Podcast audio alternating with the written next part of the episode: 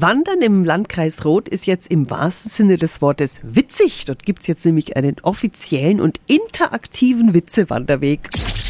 365 Dinge, die Sie in Franken erleben müssen. Zwölf Kilometer Witze am Stück ausgedacht hatte sich der fränkische Kabarettist Oliver Tissot. Guten Morgen. Guten Morgen. Eine Übersicht findet sich da erstmal am Dorfplatz in der Rohr, aber wir können überall loslegen, gell? Ähm, wie kann ich mir den Witzewanderweg dann vorstellen? Es ist ein Rundwanderweg. Es ist völlig egal, wo man anfängt.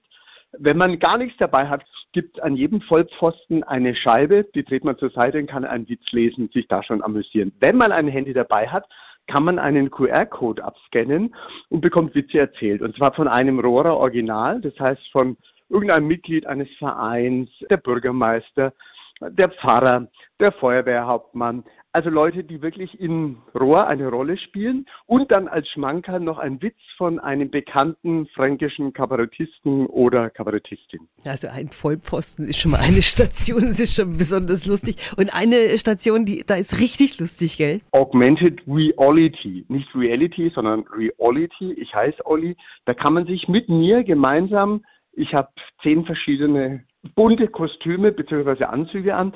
Da kann man sich mit mir zusammen in freier Wildbahn fotografieren, auch mit jeweils zwei Sprechblasen, in denen ein Witz steckt. Ja, also muss ich unbedingt machen. Ich finde es lustig. Vielen Dank an Oliver Tissot. Der fränkische Kabarettist hat sich einen Witzewanderweg ausgedacht in Rohr im Landkreis Roth. Die Infos sind auch nochmal auf radiof.de.